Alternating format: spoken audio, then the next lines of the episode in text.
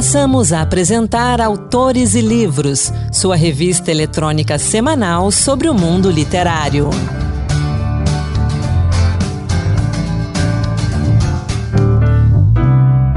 Olá pessoal, sou Anderson Mendanha e começa agora o podcast Autores e Livros Dose Extra, que sempre traz para você um conteúdo exclusivo sobre o mundo da literatura.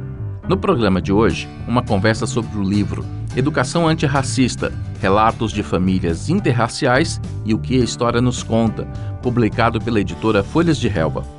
Organizado por Priscila dos Santos, co-criadora do projeto Ei Você Cara Pálida, a obra traz uma importante reflexão sobre o impacto do racismo nas famílias.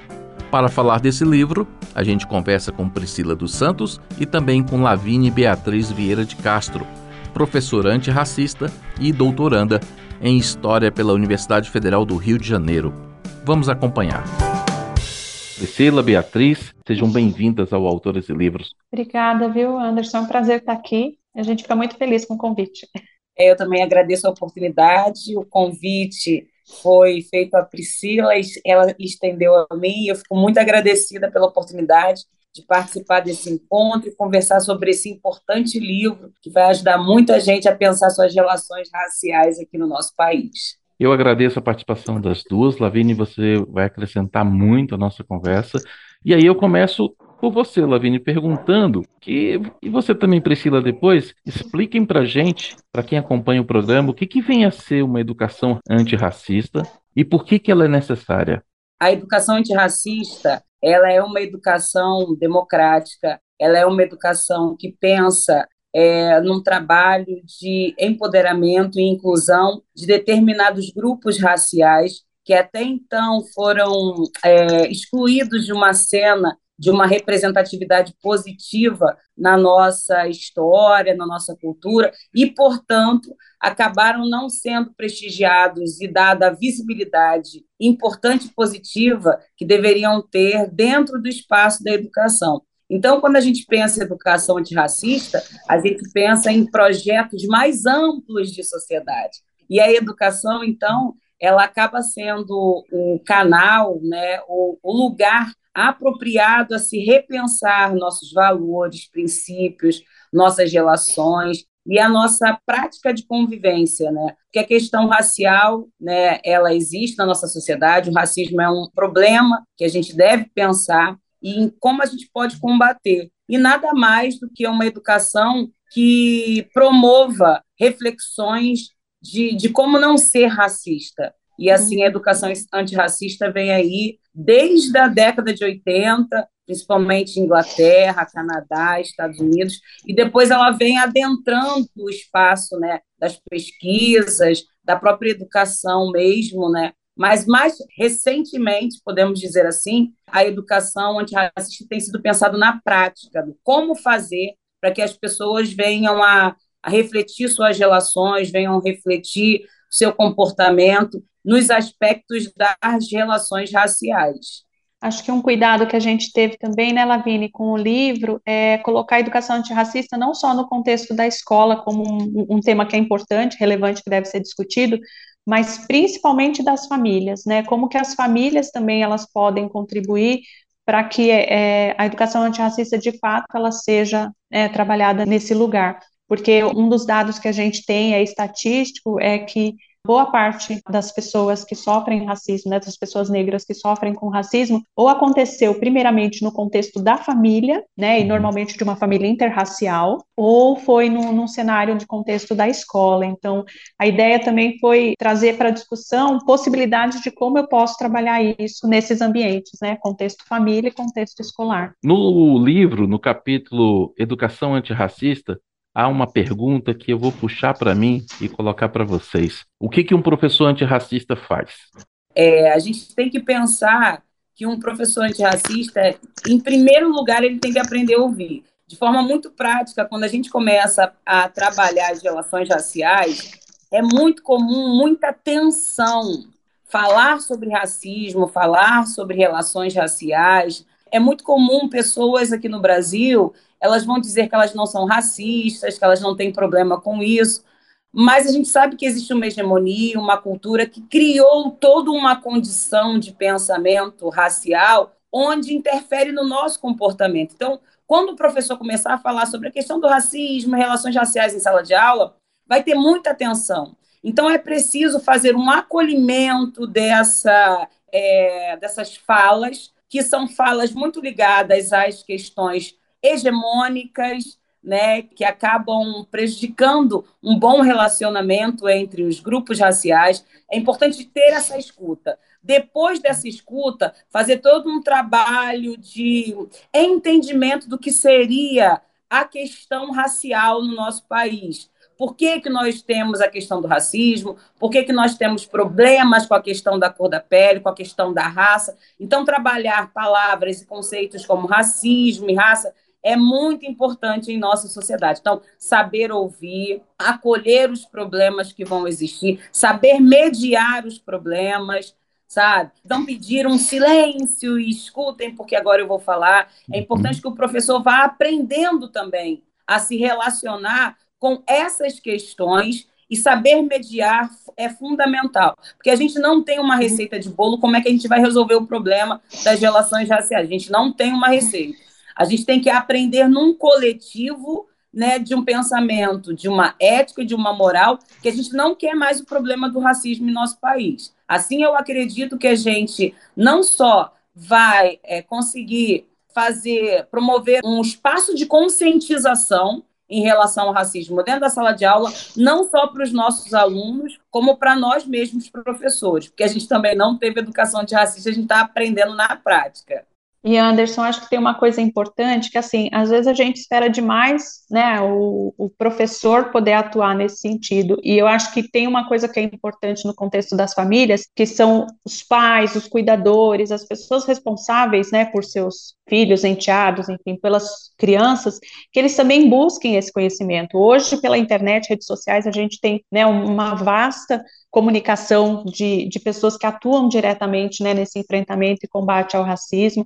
A própria Lavine, né, Lavine, tem a rede de professores antirracistas que oferece cursos, tem uma fonte segura de como você pode né, olhar para essa temática e como você pode trabalhar ela no contexto da escola, mas como pais e mães também, como que a gente pode né, promover essa educação dentro de casa. Só que assim, não adianta você querer transferir isso para o seu filho ou para a criança que você cuida se você não estudar primeiro. Então, precisa passar por nós esse entendimento primeiro, né, Lavínia, que você traz de, de racialização, que é uma coisa incomum para a pessoa branca, por exemplo, né? uhum. né? E uma pergunta é importante que eu... dizer também, só, só para completar só um minutinho, é importante dizer também que é importante ter um posicionamento. Se eu é, não escuto, não, não faço o acolhimento daquela dor ou daquele problema em sala de aula, transforma aquilo numa reflexão, num espaço de conscientização sobre a, o problema das relações raciais por conta da questão do racismo, e eu não vá promover uma pesquisa de entendimento, que eu possa fazer com isso, então, um letramento racial,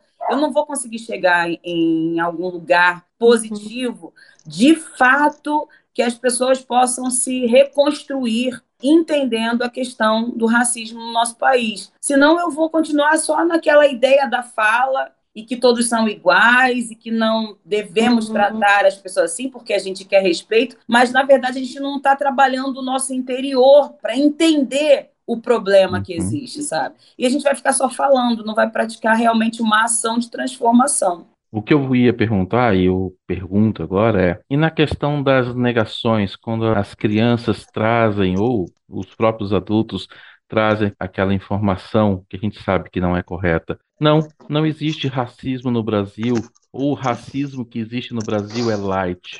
É muito comum. Você tem uma autora que eu gosto muito, e Priscila citou na última vez que a gente conversou numa live, que foi a Bell Hooks. Uhum. Uhum. E ela tem um livro aqui incrível, que é Ensinando Comunidade. Ela faz referência a Paulo Freire, ela faz referência a vários autores importantes que pensam diálogos dentro das uhum. questões raciais. E ela vai dizer para a gente que ainda é muito comum, mesmo depois de tantas denúncias da questão de como o racismo se apresenta, porque, porque ele vai se, se acomodando e vai se transformando e ele vai se permeando na sociedade de várias formas, né? Então, muitas vezes as pessoas acham que uma atitude racista é uma atitude de um xingamento, né, desumanizando a pessoa negra, ou é uma atitude de agressão física, mas nós temos outras máscaras do racismo, né? E a Bell Hooks vai dizer que mesmo diante de tanta denúncia, ainda existe um comportamento de negar o racismo. Então, nós que estamos conscientes da questão racial, que é um problema, né? A gente precisa se esforçar numa energia para provar que existe o racismo. Ainda estamos nesse caminho.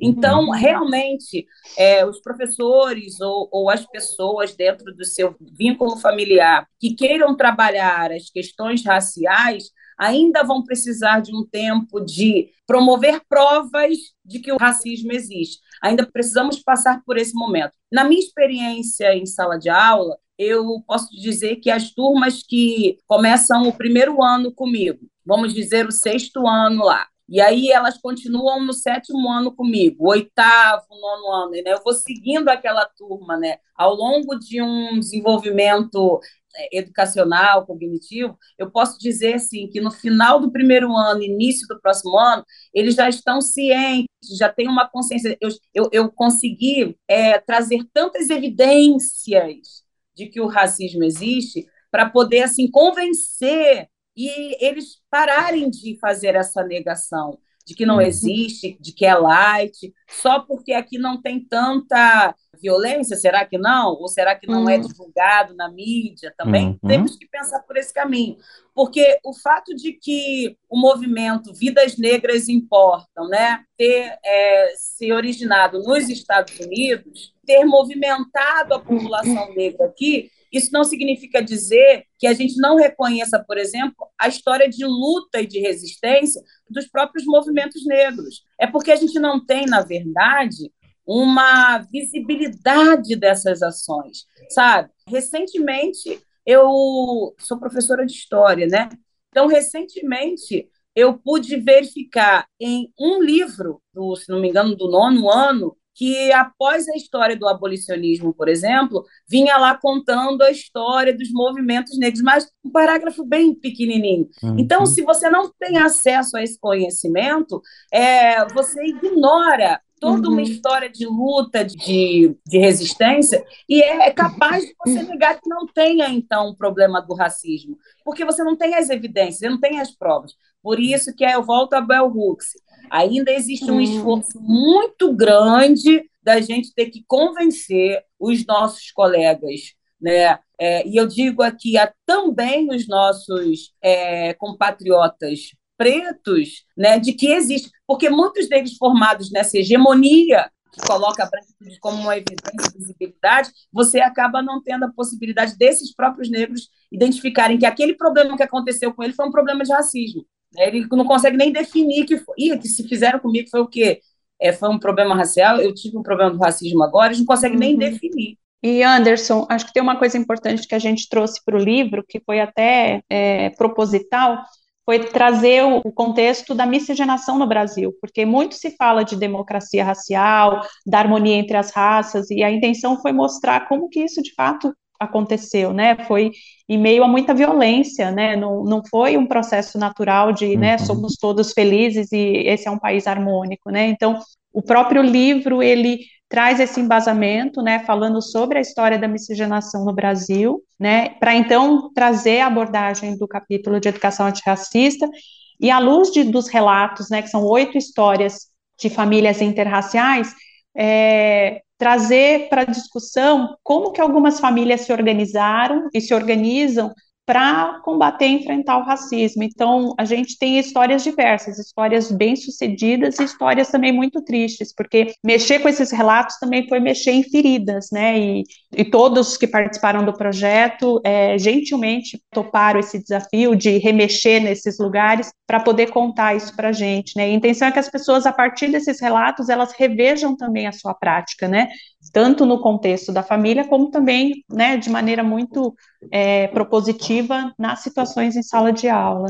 Esse capítulo da miscigenação, aliás, ele está escrito de uma forma fantástica, muito bem, com uma pedagogia muito, muito boa, no qual a gente consegue compreender a lógica E muito bem explicado, essa é a palavra. Um capítulo Foi muito bem a, explicado. a autora foi a Yasmin desse capítulo. É uma E historiadora também muito querida do grupo. não vou falar mais para deixar que o nosso ouvinte leia, né? Aliás, os Uhum. relatos ali têm relatos realmente que mexem com a gente.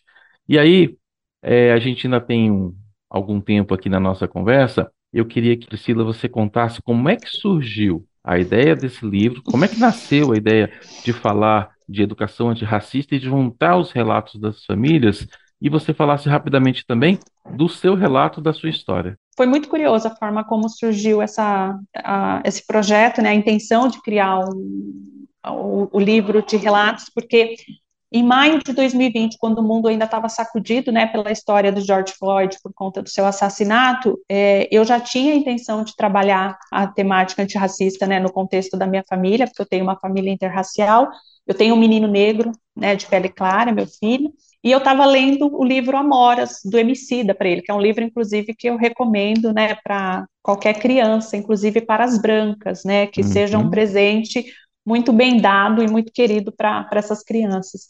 E tem um dos capítulos lá do livro que aparece Zumbi dos Palmares. E meu filho me perguntou quem foi Zumbi dos Palmares. E eu falei, ó, foi um herói que salvou pessoas, protegeu principalmente as pessoas negras porque elas eram perseguidas. E daí eu trouxe o Eram para um passado, porque o meu filho tinha cinco anos. Eu falei, como é que eu vou dizer isso, né? Que pessoas negras ainda são perseguidas, né? E o meu filho imediatamente virou para mim e falou assim: Mas quem que fez isso? Eu falei: Então, é comum, infelizmente, pessoas brancas né, maltratarem, perseguirem pessoas negras porque elas simplesmente fazem diferença por conta da sua cor, né? Mas isso não é verdade. Pessoas negras são potentes, são maravilhosas. E daí eu falo: Você vê a sua família, que linda que ela é, né? E ele virou para mim simplesmente fez assim: O que que você fez? Aí eu fiz assim: Eu? Por quê? Ele falou: ah, você é branca, né? O que que você fez?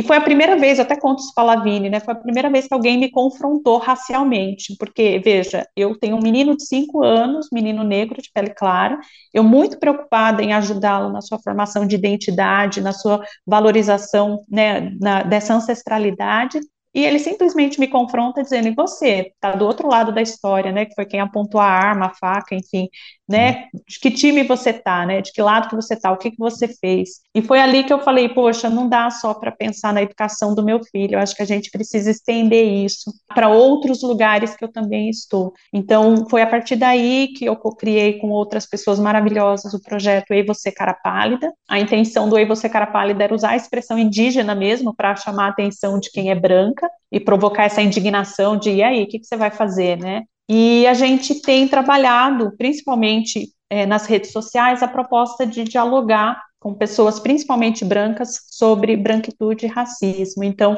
uma vez por mês eu trago resenhas de livros infantis, e foi quando eu tive a ideia de falar assim, poxa, se eu estou tendo a preocupação de trabalhar a educação antirracista aqui na minha família, né, pensando na educação do meu filho, mas também no meu letramento, porque eu percebi que não daria, não é só ler uma história com personagens pretos que você está fazendo educação antirracista, né, você precisa incorporar isso na sua prática, né, incorporar isso na prática significa escolher filmes, desenhos, frequentar lugares, é, escolher profissionais da, da área da saúde, profissionais da educação que de fato é, se conectem com isso. Então, hoje eu sou extremamente privilegiada também pelo fato de eu conseguir ir na escola do meu filho e dizer, olha, eu quero muito que a professora do meu filho seja, né, uma mulher, um homem preto, e a gente precisa propor e pensar a implantação da Lei 10.639, Sim, que é uma lei que prevê né, o estudo da história e cultura africana. Então, eu consigo ser a mãe chata que fica lá na escola o tempo todo insistindo para que isso se concretize no ambiente de trabalho, né, toda vez que eu posso privilegiar a escolha de profissionais que precisam desenvolver algum trabalho comigo, eu vou para o recorte racial com certeza, né, se eu tiver três candidatos, se um ou dois deles forem negros, eles serão minha prioridade. Profissionais do meu filho, seja dentista, pediatra, eu vou atrás de profissionais negros e negras para isso, porque a gente não dá para ficar só no discurso. As redes sociais elas são importantes, Exato. elas influenciam, mas se eu não trouxer isso para o contexto do meu filho, ele enxergando que a negritude ela está além da família dele, né? Ela está também em outros espaços, eu não estou de fato contribuindo para que essa educação ela aconteça. Então, foi daí que surgiu a proposta dos relatos, para que outras famílias e outros professores também tivessem acesso a esse material e pudesse contribuir também transformando a sua realidade. E a Lavínia é uma parceira querida, fui aluna do curso dela, então quando eu fiz a escolha para chamá-la para o projeto, eu não tinha dúvidas que ela seria a pessoa ideal para escrever o capítulo de educação antirracista, porque a prática profissional dela se configura né, nessa, nessa educação. Então, o projeto a gente teve esse cuidado, né, de trazer o contexto histórico, a educação antirracista e os relatos para que a gente consiga, através das nossas histórias e da história que precisa ser contada, o que de fato aconteceu.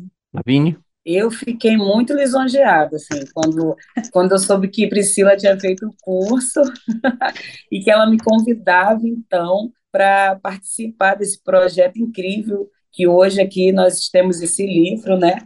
E eu fiquei muito feliz, porque foi uma oportunidade de colocar esse livro está aqui também, ó. Foi uma oportunidade de colocar em, em, em forma escrita tudo que já vinha sendo praticado em sala de aula e que ficava ali guardado em algumas aponta, alguns apontamentos no grande caderno de vários resumos, de vários fichamentos, né? E eu pensei assim, cara, foi daí, Priscila, que você não vai imaginar. Foi daí, porque de, você, quando você me conheceu, eu já tinha terminado o mestrado sobre relações raciais. Né? Uhum. Foi dessa, dessa proposta sua que nasceu a ideia de continuar os estudos, né? pensando especificamente é, como essa história né, africana, afro-brasileira, ela tem transitado em sala de aula, né? Uhum. E o quanto que os professores de história, no meu caso eu sou professora de história, podem ou já estão contribuindo para uma, um novo olhar, uma nova ressignificação dessa história. Porque eu pensei assim, cara, se, se eu fui capaz de contribuir com o meu conhecimento para esse livro aqui, eu quero continuar mais, sabe? Eu quero tudo que for possível aprender sobre isso. E a gente vai visitando vários autores incríveis, né? A gente vai visitando a Bell Hooks, conforme eu falei, a Grada Quilombo, Fanon, o Emicida, e livros infantis são importantíssimos né, nessa fase inicial das relações e do comportamento com o outro, e todos são outros na relação, mas acaba que, por conta de um pensamento racializado no nosso país, e no Ocidente inteiro, porque sofreu o processo de colonização, né? A gente acaba tendo o ideal humano branco e todo aquele que está fora desse ideal humano branco são, seriam os outros na relação, né? Mas quando você consegue fazer com que a criança branca ela também se coloca num processo de racializada, né? Uhum. Ela também é uma raça ali naquele uhum. contexto né, de todos os grupos raciais envolvidos, são todos outros, né? E aí você coloca num patamar mais de equilíbrio. Então, aqui, eu não sou o ideal, eu apenas sou mais um desse universo tão plural que, que são as pessoas, né? Que são as, os grupos raciais que existem aqui. Então, participar desse livro foi muito importante. Muito obrigado pela oportunidade, assim, e que venham mais oportunidades como essa, que venham mais livros e mais relatos para a gente provocar é, a reflexão, provocar a conscientização de tantas pessoas que ainda falam que não, eu não sou racista, não, e acham que dizendo isso estão contribuindo né, com o fim. Então eu não falo sobre o problema, então ele não existe, não, ele está escancarado, a gente que não quer é, assumir esse problema do racismo no nosso país e dar conta né, de solucioná-lo. O Anderson, deixa eu até comentar, eu venho cuidando, né, do meu letramento racial e, e assistir às aulas da Lavine, né, na rede de professores antirracistas tem sido essencial para esse meu letramento.